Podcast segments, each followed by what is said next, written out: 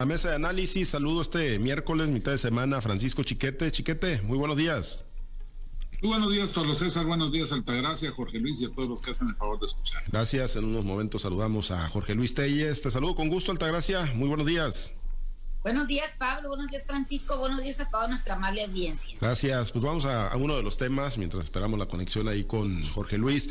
Chiquete, pues ayer en el Congreso del Estado de Sinaloa quedó aprobado el segundo paquete de eh, actualización de valores catastrales, ¿no? Para los, los impuestos prediales, ¿no? Los, los, incrementos a los prediales para el año entrante.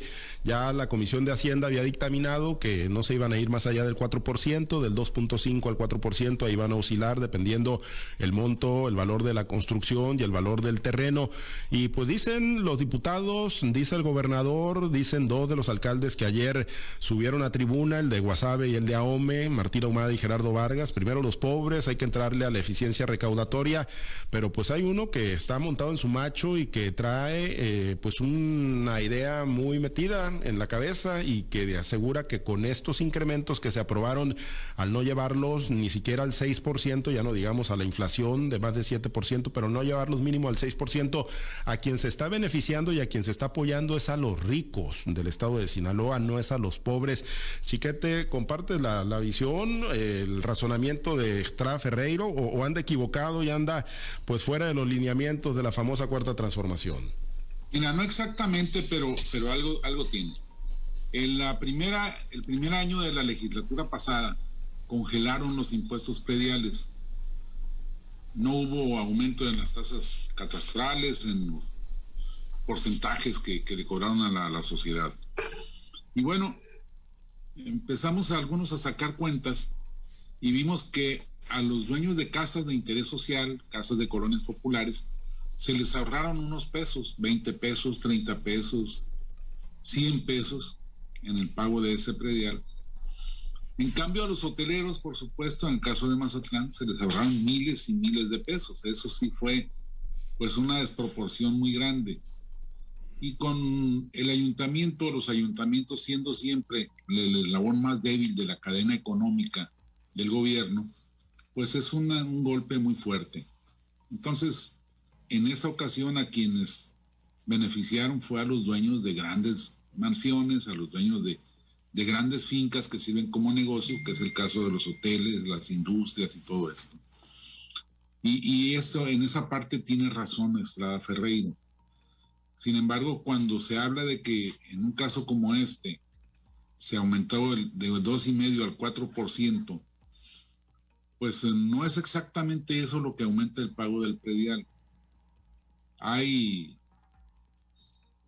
partes de la ciudad, hay áreas de las ciudades que tienen incrementos mayores. Nunca me he podido explicar por qué, pero a la hora de preguntarle a un funcionario de las tesorerías municipales, te desarrollan una larga teoría en la que el 4% de tu predial, que el año pasado fue de 400 pesos, puede alcanzar 200, 300 pesos.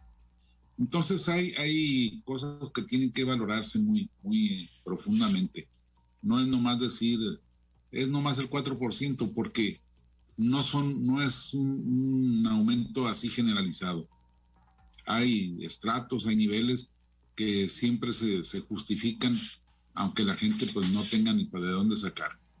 Entonces, eh, por otra parte, una de las cosas, una de las primeras cosas que les dijo el gobierno federal a los gobernadores es que cobraran más impuestos locales y que y uno de los que mencionaron en primer orden fue el predial que no tienen que ver los gobernadores porque es de los municipios, pero bueno, desde el centro todo se ve en global. Entonces, pues un aumento corto, digamos, a, los, a los prediales es ir en contra de esa recomendación que fue dentro de la cuarta transformación. No fue de los neoliberales del pasado, ni, ni de los salinistas, ni nada de eso. Fue el secretario de Hacienda el que les dijo, les vamos a, a sacar del apoyadero este año, pero para el próximo tienen que cobrar más aquí, acá y acá y acá. Entonces, pues en esa está, en esa disyuntiva está la cuarta transformación, pero por supuesto es mucho más atractivo ir a decirle a la gente, no te subí el predial, solo te lo subí en un 4%, que ir a decirle, pues necesitamos ser más eficientes y tener una mayor eh, capacidad recaudatoria. Así que va para largo este pleito con Estrada Ferreiro, que por otra parte, pues sus, puntos de vista también están muy distorsionados, porque está peleando al mismo tiempo por la eliminación del, del subsidio a los jubilados en el predial y el agua potable y se pone de ejemplo. Dice que él siendo jubilado del Seguro Social, pensionado del Seguro Social con 54 mil pesos mensuales, no necesita que le descuenten el impuesto predial de su casa, nada más que, pues, cuántos jubilados del Seguro Social alcanzan los 54 mil pesos, incluso cuántos alcanzan 20 mil. La verdad es que el señor vive en su burbuja, no se da cuenta de que hay muchos jubilados de 2 mil, de 3 mil, de 4 mil pesos que no tienen para pagar el predial. Pero bueno, pues es eh, la necesidad de los que quieren quedar bien a costa del dinero ajeno. Así que pues no va a quedar bien el Congreso con nadie, ni con la propia cuarta transformación, ni con los ciudadanos, porque como insisto, no es nada más que me vayan a subir el 4% respecto del pago del año pasado. Es el 4% una referencia para que en otras, en, varios de los, de los círculos de las ciudades se cobre mucho más dinero que eso. Pues sí, sí, la realidad es que pues, nadie, nadie quedó ahí del todo cómodo, aunque pues las expresiones fueron contundentes en torno a este rango de, la actualización de los valores catastrales, Altagracia, y bueno, pues sí, sí es eh, verdaderamente una medida que beneficia más a los que más tienen y perjudica a los que menos tienen, o pues es momento de que pues se sacudan la modorra los, los alcaldes y los gobiernos y le entren al cobro de pues tantos rezagos. Ayer daba un dato Martín Ahumada en Guasave, ahí tienen apenas el 44% de eficiencia recaudatoria en predial urbano. Mira, realmente eso es lo que está pasando, ¿no? Cuando hacen un aumento o una eh, retabulación de los predios y cuando hacen un aumento en la tasa, finalmente si esta no se da, pues lógicamente el que más tiene es el que debe pagar más, ¿no? Pero el impacto que tiene en los bolsillos de los que menos tienen, quizás eso es lo que se está cuidando en estos momentos en Culiacán y en muchas otras ciudades del estado y quizás de México, vemos que la actualización de tablas por los predios pues no tiene nada que ver con lo que realmente están eh, los valores de, de, la, de, los, de esos predios en el mercado, ¿no? Pero ya están muy cercanos. En algunos casos vemos que prácticamente el precio que pone en ese tabulador es el que se está ofreciendo en el caso de los precios de mercado. Otra cosa que también deberían de revisar es que muchas ciudades están absorbiendo ya comunidades rurales que, que incluso los están haciendo como si fueran este, algunos terrenos de, de, alto nivel comercial o de, de, alto costo. En este caso, por ejemplo, tenemos, por ejemplo, aquí en Culiacán, la primavera está en un, en un predio que antes era rural. Tenemos otros fraccionamientos que son como fraccionamientos campestres y que están pagando como si fueran predios rurales, ¿no? También tenemos esos, esas grandes extensiones de jardines, en este caso, por ejemplo, el Country Club de Culiacán, donde también había una discusión por el pago del, impuesto predial, en ese caso, si lo ponían como instalación este, urbana o la ponían como, como un jardín o como un sembradío, entonces como, como un predio rural. Ese tipo de actualizaciones son los que deben de hacer ese trabajo, pues lo deben de hacer en, hacia adentro los ayuntamientos, los departamentos correspondientes y también en el Congreso del Estado. Lo que es un hecho es que Estrada Ferreiro está peleando pues una o está pidiendo este una actualización en sus tasas, una actualización también en sus predios, eh, en sus valores catastrales, pero se le olvida que eh, dista mucho de ser lo que pide con lo que da, porque vemos que en Culiacán hay altos rezagos, por ejemplo, en la recolección de basura, en el tema de bacheo, de alumbrado público, prácticamente tenemos este una ciudad que tiene muchos espacios oscuros y también pues estamos viendo que la, lo que es el tema del bacheo de, las carreteras, de los caminos de la, y de las calles principales pues también distan mucho de ser eh, eh, que correspondan a lo que les pretende cobrar. Ahora me parece muy, muy extraño que Estrada Ferreiro vaya a pedir al Congreso un bien para Culiacán y a cambio de, eso ofrezca que no va a participar en, la en las elecciones a senador del 2024. ¿Qué tiene que ver la gimnasia con la magnesia? O sea, en todo caso se le podría acusar hasta por actos anticipados de campaña. Me parece que ahí está haciendo pues este aprovecha cualquier reflector para, para hacerse campaña a su persona y no para validar realmente la propuesta como primer, eh, como el edil que es de la, de la ciudad de Culiacán. Estrada Ferreiro ha tenido muchos desaciertos y ha tenido pues quizá también aciertos en otros temas, pero realmente lo que se ve pues son los prietitos en el arroz. Cuando se dejan de cobrar impuestos, pues lógicamente el que más tiene o el que más genera impuestos y no se le cobran, pues esos son los que, los que salen ganando. Lo que debería hacer Culiacán es tener una mejor eh, eficiencia en su recaudación y, sobre todo una mejor eficiencia en la aplicación de esos recursos. Que se pongan a trabajar, oye, pues si todos están haciendo eh, grandes esfuerzos por salir adelante, los, los gobiernos federales así lo publican y lo, pregonan diario, también el gobierno del Estado, bueno, pues también que el, presidente municipal se apriete el cinturón, pero que no le trate de apretar el cuello a los ciudadanos. Si el Congreso ya lo mandató para que fuera hasta el 4% de la tasa máxima, bueno, pues que esa que con eso que le dieron, pues que haga que haga lo que tiene que hacer, ponerse a trabajar y sobre todo que se no nada más que se cobre, que se recaude porque la cobranza puede ser mucha, pero la eficiencia en la recaudación pues prácticamente vemos que dista mucho de ser de ser la mejor. Entonces se tiene que estar haciendo este tipo de campañas donde se les beneficie para el no, no cobro de los recargos, no cobro de los, de los gastos de ejecución, con tal de que la gente pague y realmente muchos ciudadanos pues no se acercan a, pagar en este en, estos programas, ¿no? Entonces los que salen pagando o los que los ciudadanos cumplidos pues se sienten de alguna manera este afectados porque dicen, "Yo me preocupo por pagar mis recaudaciones"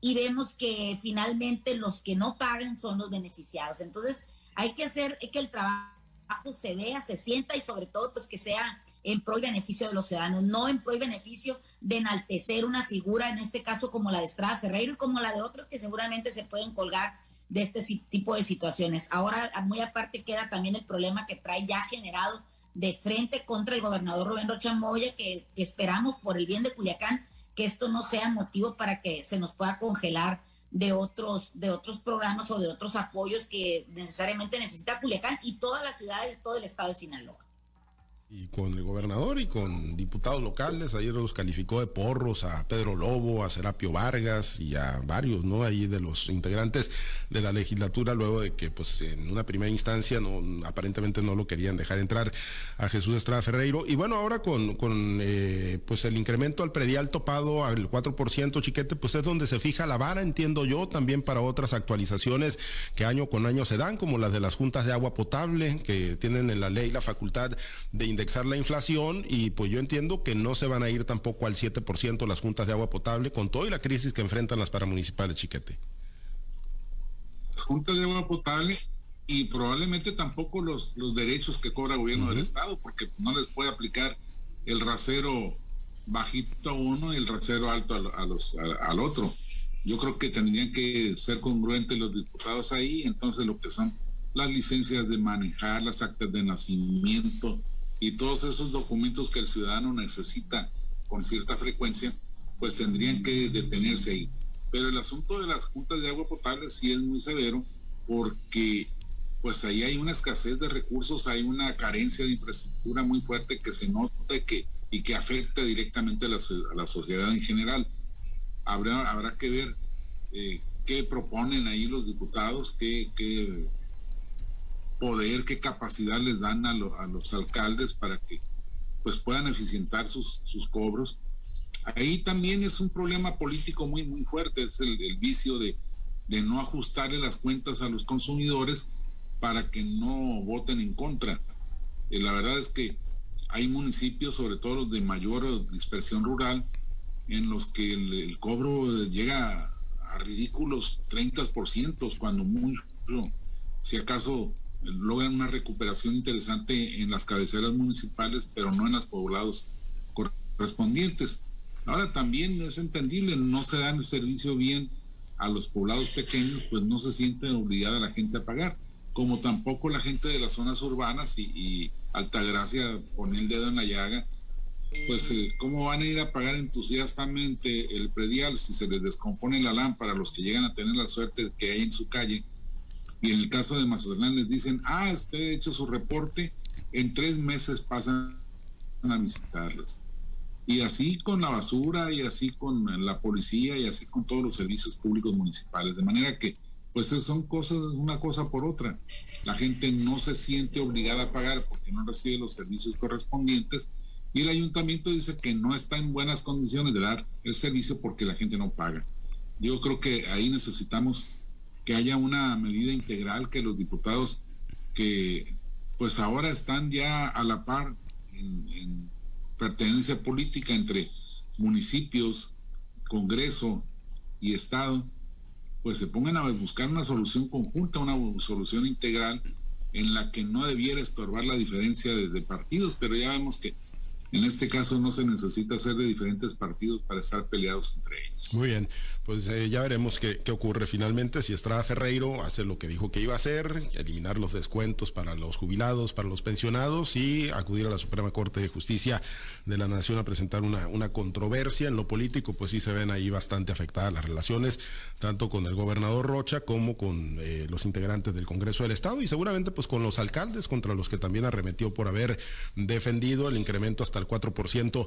En los minutos que nos restan, Altagracia, hay, un tema, ayer se aprobó en el Senado de la República la, ley de movilidad, eh, trae varias aristas, una de ellas, Altagracia, pues con dedicatoria para todos aquellos que luego agarran para las casetas de peaje a manifestarse, cárcel hasta nueve años, creo, de dos a nueve años de cárcel a quienes tomen las casetas, a quienes voteen y a quienes, bueno, pues impidan que el gobierno recaude en eh, los centros de cobro, en las casetas de peaje, pues con dedicatoria. Pues digo, no exclusiva para obviamente Sinaloa, en muchas zonas del país se da esta alternativa de manifestación, pero bueno, si pensaban manifestarse Altagracia, pues ahí tienen pues a la cárcel, al bote, en el momento que bloqueen, que tomen una caseta de peaje. Bueno, ya sabemos que las dedicatorias siempre en, el golpe son para los agricultores, en el caso eh, de, no nada más de esta medida, sino de otras. Este tema de las, de los de cárcel a los tomacasetas o a los tapacarreteras, como muchas veces se nos ha dicho, ya viene aplicándose, no necesitan la ratificación de Congreso, en este caso de los senadores. Hemos visto que aquí en Sinaloa ya, hemos tenido dos, dos personas citadas, Modesto López de Guasave y, este señor de, de, de Ahome, de ahí del Carrizo, Hernández, que también ya fue citado por este tema del tomacasetas o de las tomacarreteras. No, definitivamente que no resuelven este tipo de acciones no resuelven los, los problemas, pero de alguna manera es lo único que nos dejan hacer a los productores agrícolas cuando tenemos alguna demanda. Simplemente en el caso que estamos tocando ahorita del impuesto predial rústico, el impuesto predial, el predial urbano, el impuesto predial rústico es a todas luces ilegal y en ese caso los, los congresistas no hacen nada por revertirnos. Nos están grabando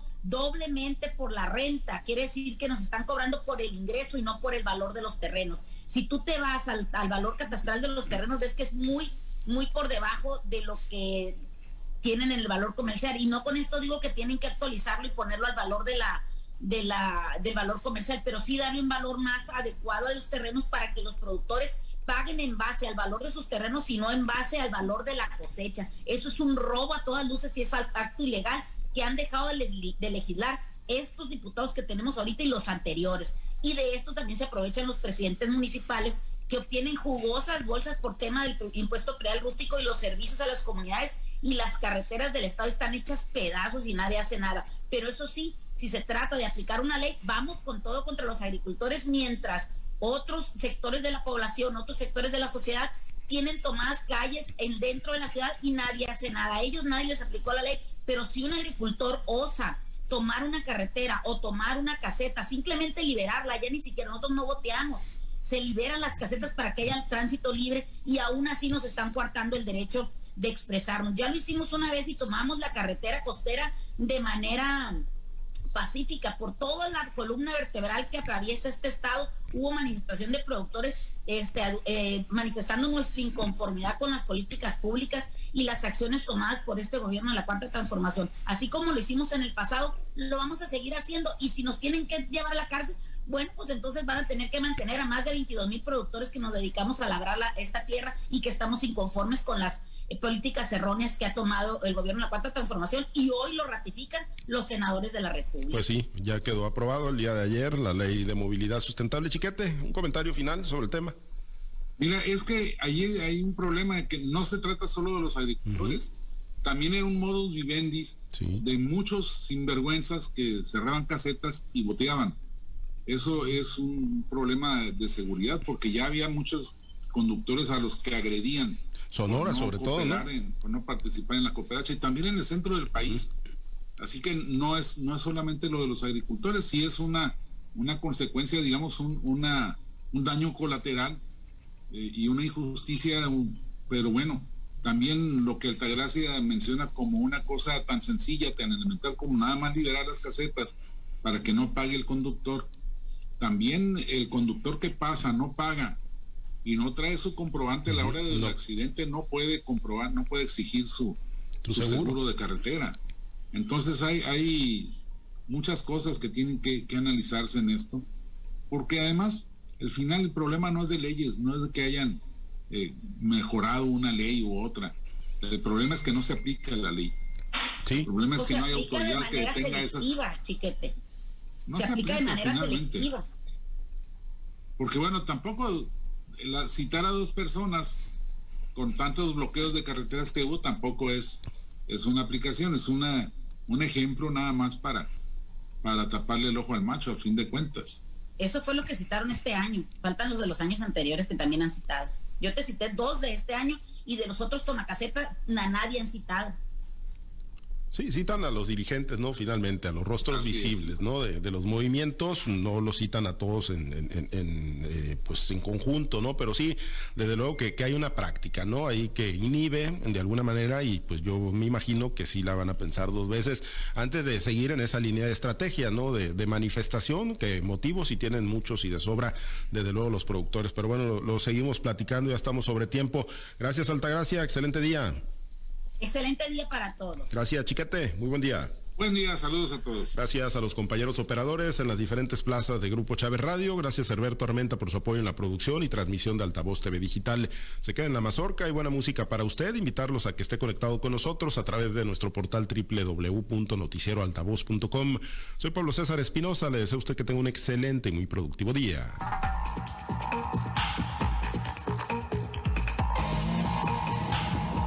Usted ha escuchado Altavoz en Red Sinaloa con Pablo César Espinosa. El noticiero de Grupo Chávez Radio.